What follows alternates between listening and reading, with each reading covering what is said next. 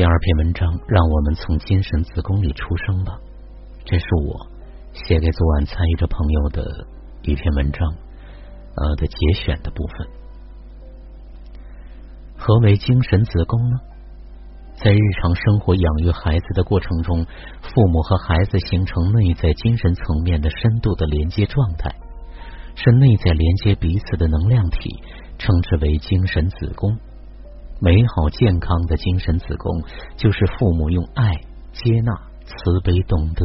轻松自在、允许、耐心、宽容等看不见摸不着但真实存在的美好能量，所谓美好的精神材质打造出来的能量体。孩子身在其中，得到滋养、成长，然后父母在孩子成人后，用信任、爱、支持、理解和祝福。陪伴之理，让孩子从精神子宫里出生，让孩子成为他自己，在属于孩子自己的世界里去盛开生命。我们身边有很多这样的父母，用如此温暖明亮的精神子宫，在养育着一个一个美好的孩子。而发炎的精神子宫呢，是指父母在给出爱、接纳、允许等能量之外。还用远超前者的担心、焦虑、恐惧、匮乏、无力、指责、抱怨、批评、对抗、冲突、遗弃、控制、恐吓、无知等等所谓的负面能量，打造出来的一个环绕孩子生活方方面面、包裹住孩子的能量体。发炎的精神子宫是怎么形成的呢？一般来说，在孩子很小的时候。父母夫妻关系因为各种原因造成的失衡状态，糟糕的夫妻关系导致的匮乏、空虚和失衡的关系导致的需要和渴望，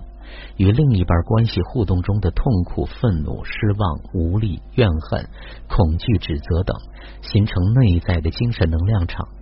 从本应是夫妻关系的层面去突破和面对，却转而向下转嫁到子女这里。寻求孩子的支持、理解和依托，有意无意把孩子当成情感的依托者、心事的分享者、情绪感受的传染者、生活的相依为命者。因此，孩子主动或被动形成对父母一方的同盟军，在情感上自觉或者不自觉靠近一方，对父母一方基本上会有完全认同他。在内在情感上心疼，观念上认同，想法上接受，行为上一致，因此孩子会用这样的方式去爱这一方，起到在父母失衡夫妻关系中保持平衡的作用，维持家庭表面的运转。这是父母内在不得已而为之的伤害式的倾斜，孩子无知无觉中牺牲式的支撑。于是，不健康的同盟关系就此形成，形成和孩子情感上的纠缠、关系上的粘连、生活上的杂糅、内在能量上的粘连，形成对子女发言的精神子宫。两个红尘生命内在糟糕的精神子宫，也就慢慢的水到渠成了。这让我想起我们的一个学员母亲跟另一半关系不好。在孩子很小的时候，就不自觉对孩子倾诉自己的不开心，孩子爸爸的这不对那不对，甚至很多次情不自禁的抱着孩子掉眼泪，边流泪边告诉孩子生活有多么不容易，父亲是多么不称职的糟糕。孩子从小看到妈妈的不快乐，感受到母亲的难过、伤心跟无力，除了给妈妈不停擦眼泪，就是让自己越来越懂事。懂妈妈的心事，越来越体贴活得那么痛苦的妈妈，于是，在情感上靠近妈妈，精神上支持妈妈，情绪上理解妈妈，行为上跟随妈妈，想法上跟妈妈保持一致。哪怕自己结婚有了孩子，自己却身在曹营心在汉，内在一直跟妈妈在一起。这还没完。更让人唏嘘不已的是，孩子长大，父母衰老，却依然没有能力活出自己的状态下，父母内在显得更弱小，更需要支持，更需要孩子，也离不开孩子。孩子这里也慢慢的形成对弱势或受苦一方父母的过度保护和认同，反过来形成自己这里发炎的精神子宫，将父母包裹其中。即使孩子结婚了，因为发炎的精神子宫的存在，不动声色的将父母携带进自己的新生的家庭。成为父母日常的照顾者，父母矛盾的裁决者，父母恩怨的判决者，父母纠缠的调和者，父母生活的操心人。父母那里一点风吹草动，子女被迫或者习惯性的丢下新家，回到原生家庭去处理和调停。那怎么从发炎的精神子宫里出生呢？第一是真的要离开固有头脑的分析思考。常规的办法起不了作用的，尤其是进入不了内在的头脑模式。对于内在的负面能量，它其实根本是束手无策的。这就需要和内在相匹配的心灵进入生命的心灵空间，让生命内在的心灵力量去发挥应有的功能和效用。这不是瞧不起头脑，反而是尊重了头脑的如是，不该他管的，不让他篡位夺权，他管不了的。就交给管得了的。第二是要进入内在，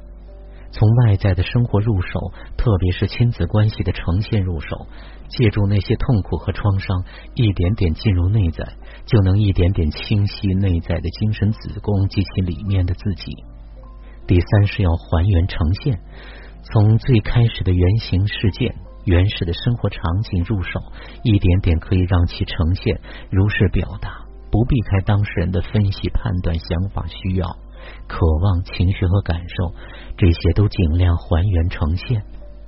既不用保护自己，也不用保护父母，而是如实的还原呈现。第四是深入舒展，对焦点的部分、重点部分、纠结部分、粘连部分等深入进去，舒展里面的情绪、感受、想法、判断、渴望、期待等等。这个部分不做判断。不做裁决，也不做分析，只是深入事件，舒展情绪跟感受，向内在的父母去表达。第五是面对转化，对于自己和父母形成的糟糕的精神子宫的状态，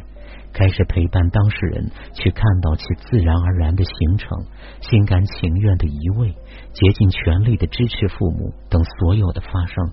对于内在父母的回应，要如实呈现，如实回应。会重复第三和第四个步骤的。第六是聚焦连接，当和父母面对转化的差不多的时候，一定会自然而然发生一个聚焦转变。之前是聚焦父母那里，到最后一定会出现聚焦自己这里，就会聚焦发炎的精神子宫里的那个自己。一旦看到满是毒素的精神子宫里活着的自己，一定是非常丰富的情绪感受会喷薄而出的。这个阶段往往意味着精神子宫里面的自己出生的时刻，或者自己这里精神子宫中父母的脱离，跟原生家庭父母的诸多粘连，往往就是孩子和父母精神子宫的期待，和父母之间的诸多功课所形成的修行之道，就是从精神子宫里面出来的产道。父母做父母。孩子做孩子，各归其位。这一切真的更多要依赖于生命弹性更大的子女来主动的分娩，让自己或者父母从发炎的子宫里出生，出生归位，反而会出现真正的爱。